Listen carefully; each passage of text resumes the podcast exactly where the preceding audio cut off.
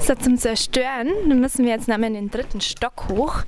Da liegen nämlich ganz viele Hammer und andere Sachen, mit denen man einfach die Kunstwerke umgestalten kann.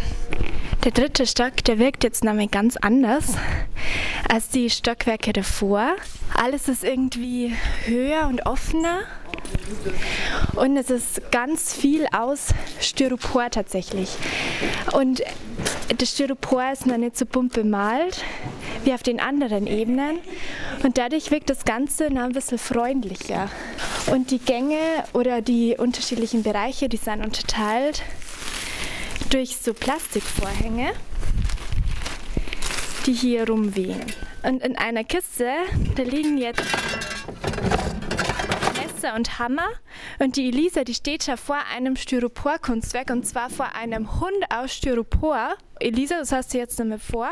Also ich glaube jetzt nicht, dass ich hier ein Kunstwerk machen kann, deswegen, ich will was, trotzdem was zerstören. Deswegen schneide ich hier unten jetzt unter dem Hund, steht noch, wo ist der Dackel? Ähm, und darunter ist noch so ein Eck. Und das Eck, das säge ich jetzt mit meiner Säge, die ich gerade in meiner Hand halte, einfach weg. Okay.